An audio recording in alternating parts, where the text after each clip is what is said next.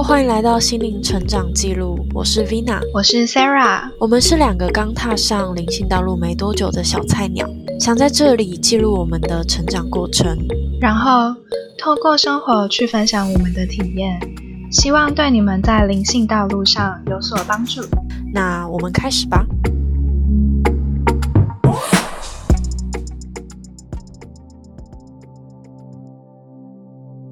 第一集，我们想要先来分享一下我们当初会接触身心灵的原因。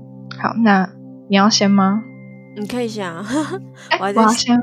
因为我想说你是比较，你是比较早接触，然后我是比较算比较晚接触。好，我觉得如果真的要追溯的话，最最最最最刚开始真的是从国小，这么早。一样好假哦！我是没有啊，我真的从来没有听过你讲你国小就开始接触。我觉得它不算接触，而是我从国小就开始好奇这些事情。哦，就是那个时候，我很我印象非常清楚。我在国小的时候，我就捧着，就是有一些你知道那种就是女巫相关的书，嗯。然后我还有做他的测验，然后测验大概就是说你会不会去去很喜欢收集一些缎带啦、石头啦、贝壳啦？为什么是缎带？不知道，他就这样写。好，对，然后他就就是我记得我那个分数蛮高，他说你就是一个就是那个分数，他说你就是个女巫，好酷哦。嗯，然后就是那个时候我真的就是。看那本书，然后就觉得，我就其实就只是侧侧看，然后就觉得，哎哎，好好玩哦。然后我还有看它上面的那个东西，然后我现在要去什么东西？拿我国小写的笔记给你看。你说你的那个女巫本？对，但是它很杂乱。我小的时候就是他，我从那个女那个那一本里面写下一些咒语，可是我觉得他那个咒语真的是很。很不知道他到底真正念法是什么。比如说，他有一句是“轰瓦吉拉佩”，然后这句是爱情咒语，然后也可以净化杂念跟俗念。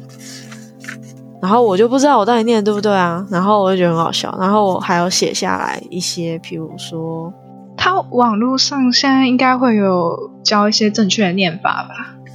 应该会有，但就找不到啊。哦哦，然后我还记得我后来国中的时候，我还就是开始就是把这些东西带到学校去，就我还有带塔罗牌去学校，然后那时候我是买了一个一副二手的星座塔罗牌，然后那上面的画很漂亮。我跟你讲，我最喜欢狮子座，狮子座的那个画就是一个王子的那种概念。他他画出来，他还有天蝎座，天蝎座就是那种坏坏惹人爱的那种男生，这样。然后他就把星座做成一副塔罗牌，然后我带去学校帮朋友算。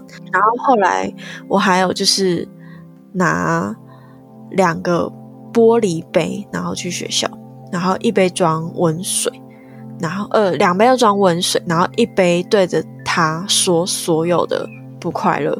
然后另外，然后倒掉，然后另外一杯对他说：“你所有的希望，然后再喝下。”然后就我在学校做这些奇奇怪怪的事情，好酷哦！我真的，我真的从来没听过你讲这段。我只知道你蛮早之前就开始有买水晶什么之类的，而且那时候大概是嗯，是大学吗？我以为更早之前，没有高中之类。我还记得，我小时候还就是对那种神秘学真的超级有兴趣。我小时候还会看那种什么古代的奇怪的酷刑嘛，比如说像血腥玛丽，就是玛丽皇后，她会用处女的血去泡澡之类的。然后还有什么百慕达三角洲里面有很多就是。嗯，一台飞机，然后消失，然后忽然又出现，然后里面的人全部变白骨的那种。嗯嗯就我小时候对这种超有兴趣，然后就一直陆陆续续，因为小时候就觉得哦，只是自己很中二，然后一直到后来，就是慢慢慢慢，就是才开始，比如说像接触到那个精油，然后精油的话，就是我一直就是有看很多书，但是也都很没有系统化的乱看，然后就自己也有买一些精油，然后自己乱调，就是可能看着书上调这样，嗯，然后给自己用。到就我也没有送过人，我都是给自己用。我记得你那时候说还蛮有效，因为我记得有一次你是说你痘痘长很多很严重，然后你就照了那个方法调了一个精油，然后就是往脸上擦。后来你说好像隔天吧，那个痘痘基本上就消了。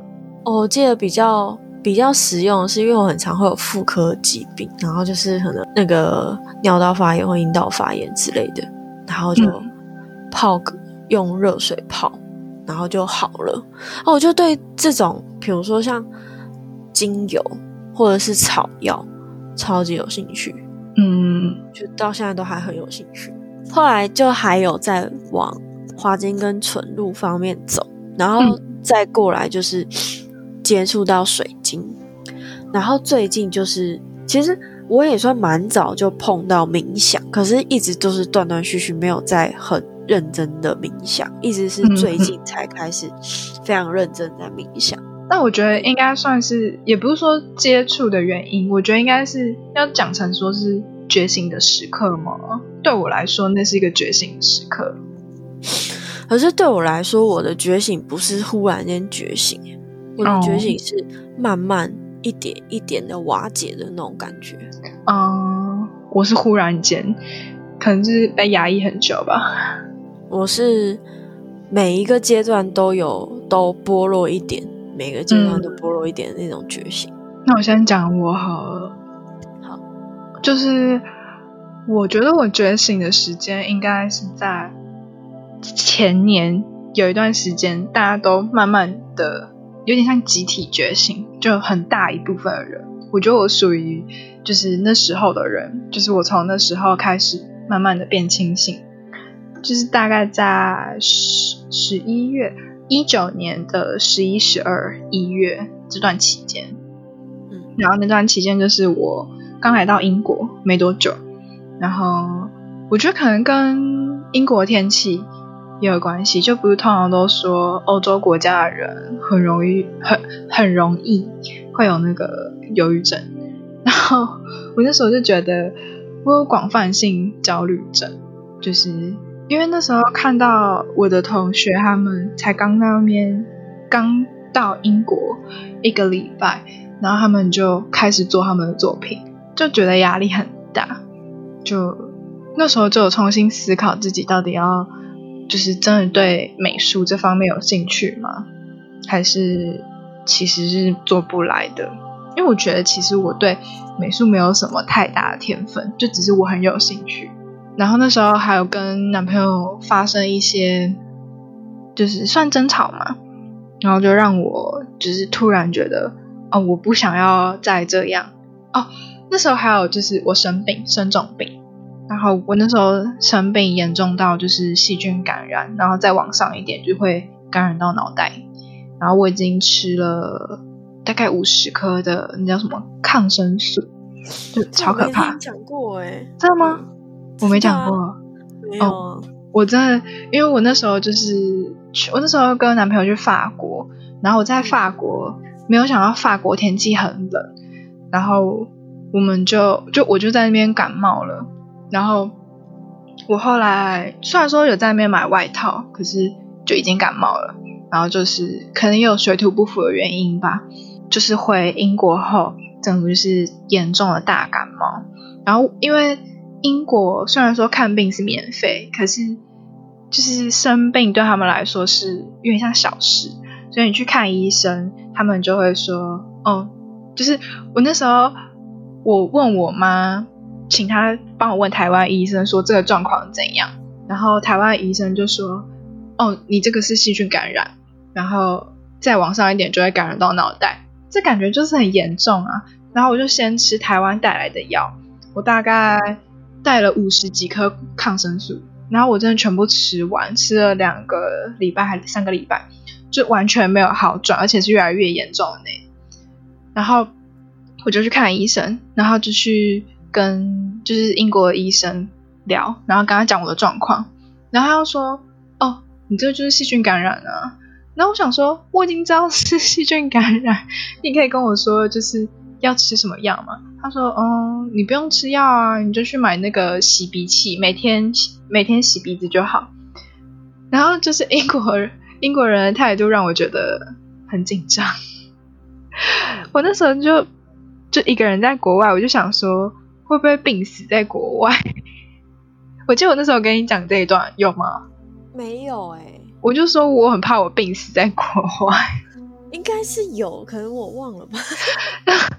这我觉得就很可怕，就是自己一个人在国外，然后就是那时候觉得自己好像快会病死的感觉，然后再加上就是作业课业让我很忧郁，然后那时候跟男朋友就是有吵架，就是感情不和，然后那时候我就突然觉得就是哦天啊，我受不了。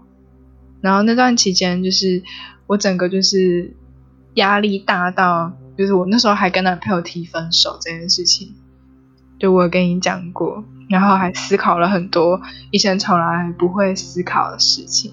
可我觉得这个就要连到你，就是其实那时候是你帮我走出来，因为你有过类似的状况，这可以讲吧？可以啊。嗯，就是你有过类似的状况。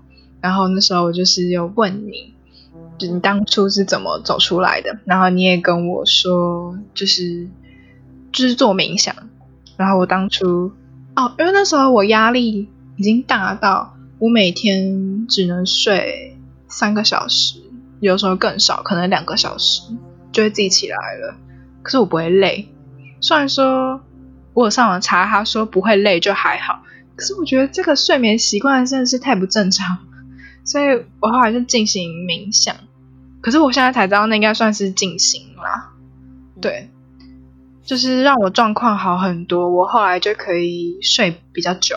差不多讲，就大概的经历是这样。我发现好像蛮多，大部分真的就是开始走上这道路的人都会经历一大段非常非常痛苦的时光，就很黑暗啊。我觉得那大概是我这辈子最黑暗的时期。因为 就我算是一个蛮乐观的人，嗯，好。可是我觉得我的黑暗时期也不算是让我觉醒的关键，嗯，我真的比较是每人生的每一个阶段遇到的不同的事情，然后慢慢一层一层的去剥落，嗯。就其实我有感觉到一九年那个年尾的时候那一次。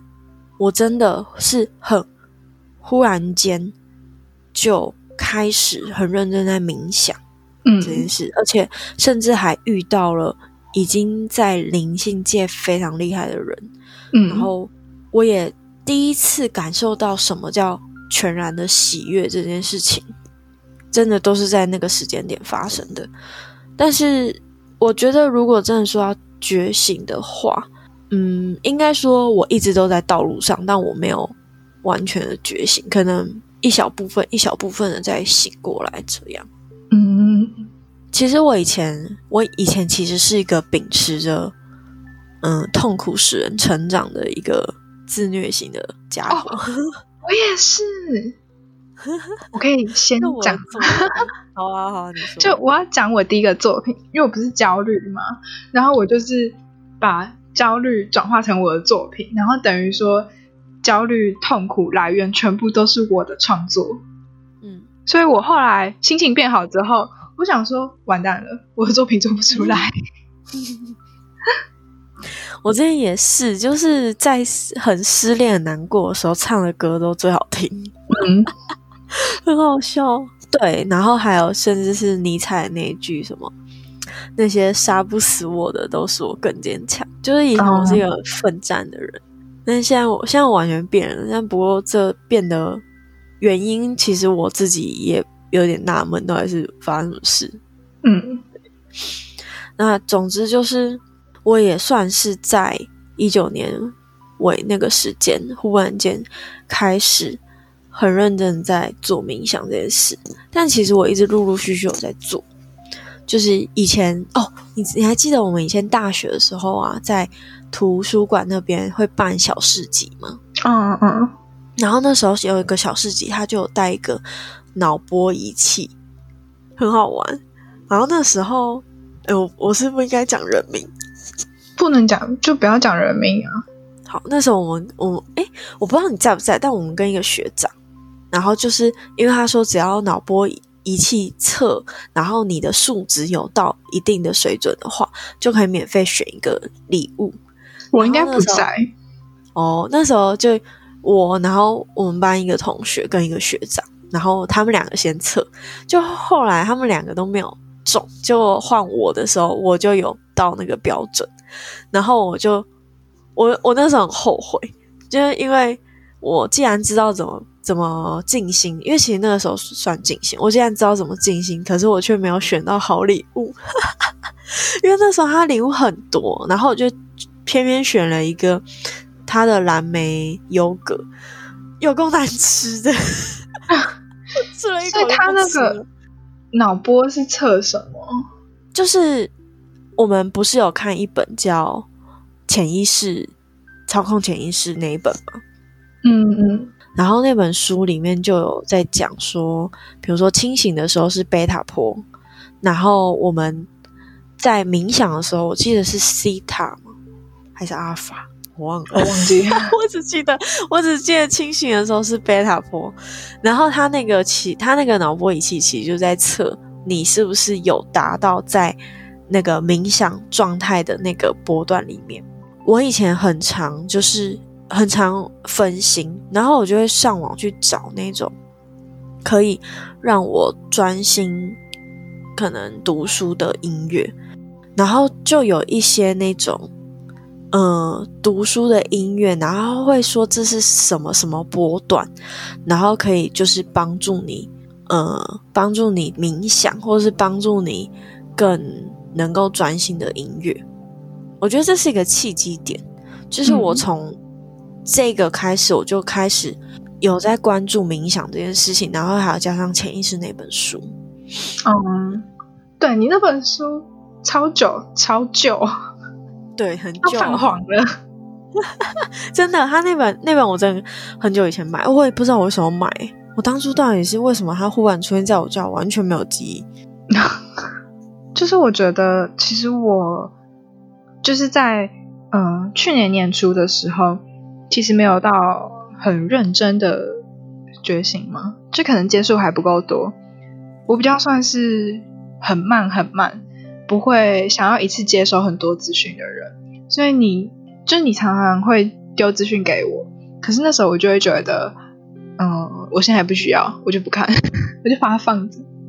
然后可能到后面就是突然间遇到了，我才会去看那些资讯。其实我现在也变得，我不知道为什么，我现在也是这样。嗯，然后就是会，我会发现你会看到什么，它时间点到了，你就是会看到。对。他就是会给你，然后就其实也不用不用很急这样。嗯，我后来是因为疫情，所以又回台湾。我是回台湾那半年，我才更积极的接触这一块。因为我在第一次回台湾的时候，就是大概十二月回台湾的时候，我还要去做类似心理治疗吗？有点忘记那叫什么，反正就是类似。咨询治疗，所以我觉得那时候没有那么的有效。因为后来我发现他不是，就是他的症状跟焦虑症很像，可是又好像不是焦虑症，就只是因为我后来看到很多文章说觉醒的状况情况跟焦虑症很像，嗯，我后来发现就是说不定觉得有焦虑症的人其实不是，只是你遇到了一个人生很大的转捩点。我最近有今天真的是今天，我今天就刚好看到有个文章，他说觉醒的征兆，其中有征兆就是你的情绪会异常，会非常的诡异，然后是大脑正在重新做连接。嗯，但我就觉得我好平凡的异常，可是我觉得你这样不错啊，因为就是黑暗期是很痛苦的。我是觉得可能我还在逃避些什么，所以他才会一直重复丢给我什么，可是我一直没有意识到，哦，可能是这样吧。嗯，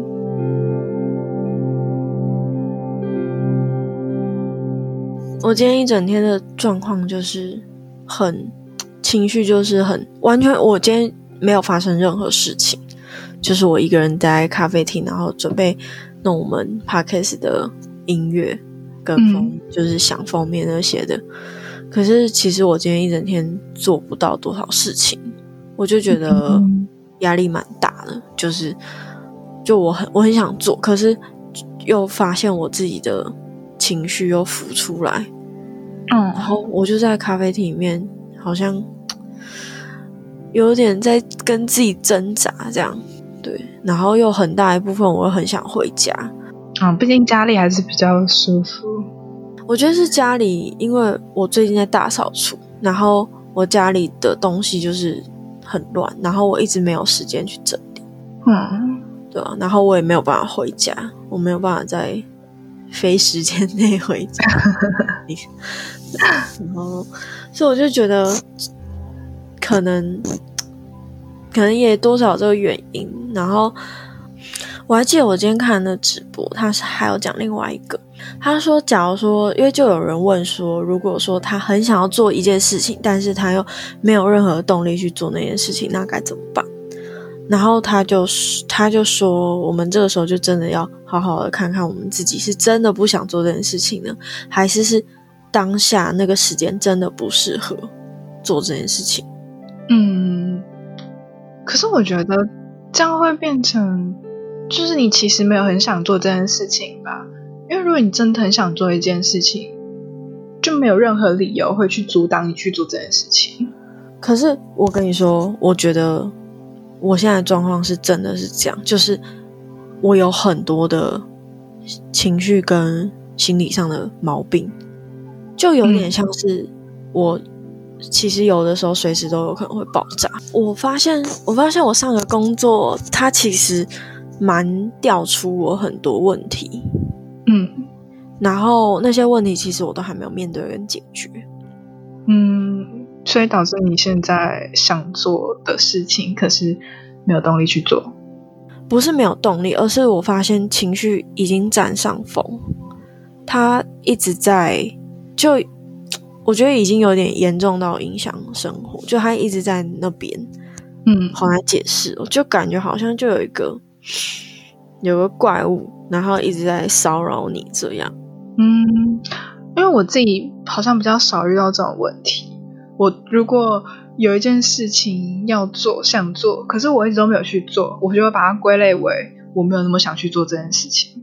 因为等到我真的很想去做的话，我就会有动力去做它。